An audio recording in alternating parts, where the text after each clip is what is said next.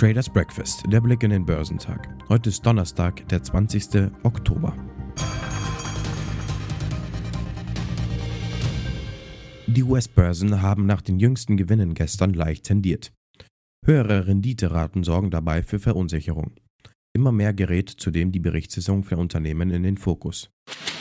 Die Aktien im asiatisch-pazifischen Raum wurden am Donnerstag aufgrund von Konjunkturängsten niedriger gehandelt. Der Hang Seng Index in Hongkong machte einen großen Teil der früheren Verluste wieder wett und handelte 1,33% niedriger, nachdem er um 3% gefallen war und damit den niedrigsten Stand seit Mai 2009 erreicht hatte.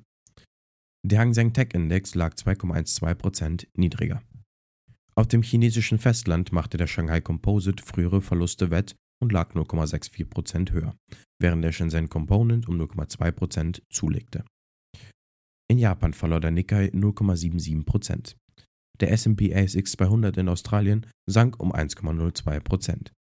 Der südkoreanische Kospi sank um 0,79% und der Kosdaq lag 0,96% niedriger. Der MSCI-Index für den asiatisch-pazifischen Raum außerhalb Japans fiel um 0,76%. Die Aktienkurse in den USA gaben am Mittwoch nach, da die Wall Street angesichts des starken Anstiegs der Treasury-Renditen Mühe hatten, ihre Rallye fortzusetzen. Der Nasdaq Composite verlor 0,85% und schloss bei 10.680 Punkten.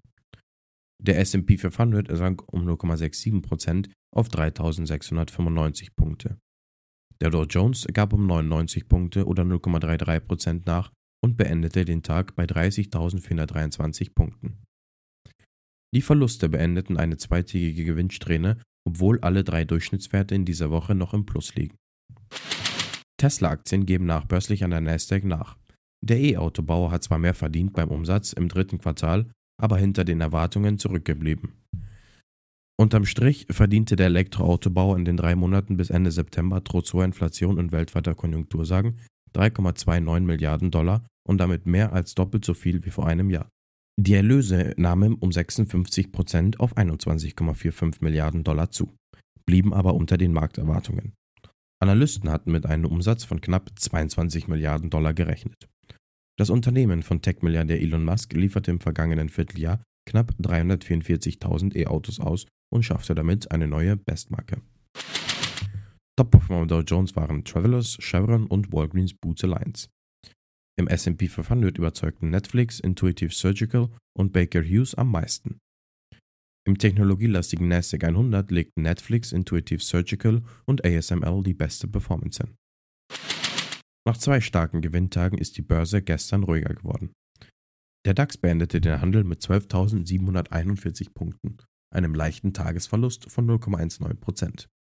Das Tageshoch lag bei 12.819 das Tief bei 12.705 Zellern.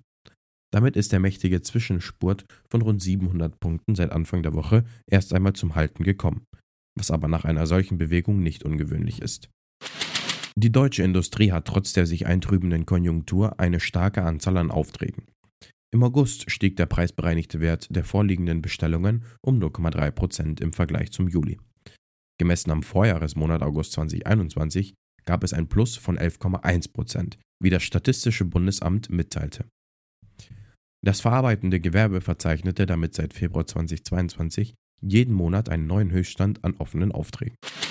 BMW investiert für den Bau von E-Autos in den USA 1,7 Milliarden Dollar in sein Werk in Spartanburg, USA und in eine neue Batteriefabrik. Vorstandschef Oliver Zipse kündigt zugleich an, dass der japanische Zellenhersteller Envision AEC für die Belieferung von BMW eine Batteriezellfabrik in der Region bauen wird. Die jährliche Kapazität dieser Batteriezellfabrik betrage bis zu 30 Gigawattstunden. Bis 2030 will BMW mindestens sechs voll elektrische SUV-Modelle in Spartanburg fertigen. Zur Vorbereitung werde eine Milliarde Dollar in das Werk im US-Staat South Carolina investiert, teilte der Konzern mit. Für weitere 700 Millionen Dollar baue BMW ein Montagezentrum für Hochvoltbatterien im nahegelegenen Woodruff. Top-Performer am DAX waren Fresenius, Fresenius Medical Care und Covestro. Heute werden die deutschen Erzeugerpreise gemeldet. Im Vergleich zum Vormonat wird ein Anstieg um 1,3% prognostiziert. Außerdem beginnt heute der EU-Gipfel. In den USA werden neben den wöchentlichen Erstanträgen auf Arbeitslosenhilfe der Philadelphia Fed Index sowie die Verkäufe bestehender Häuser veröffentlicht. Geschäftszahlen kommen von ABB, Ericsson, Nokia, American Airlines, AT&T, CSX, Danaher, Genuine Parts, Nucor, Philip Morris, Pool, Tractor Supply und Union Pacific. Die Futures bewegen sich gemischt. Der DAX ist 0,33% im Minus. Der Dow Jones ist 0,21% im Plus und der SP 500 ist 0,08% im Minus. Der technologielastige Nasdaq ist 0,45% im Minus.